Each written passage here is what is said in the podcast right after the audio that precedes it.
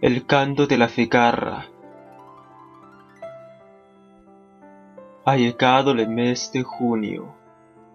En un árbol del jardín canta un altudo cigarra con un ruidoso cri cri. Está llamando a su hembra que vive un poco más lejos. Quiere que le acompañe a dar un largo paseo le invitará a merendar en un sauce junto al río. Le pedirá en matrimonio, regalándole un anillo.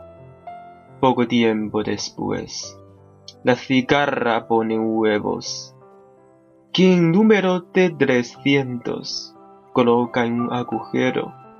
Las ninfas se caen al suelo cuando nace en otoño y vivirán por dos años en las raíces del tronco. Arriba, en las ramas del árbol, la cigarra sigue cantando.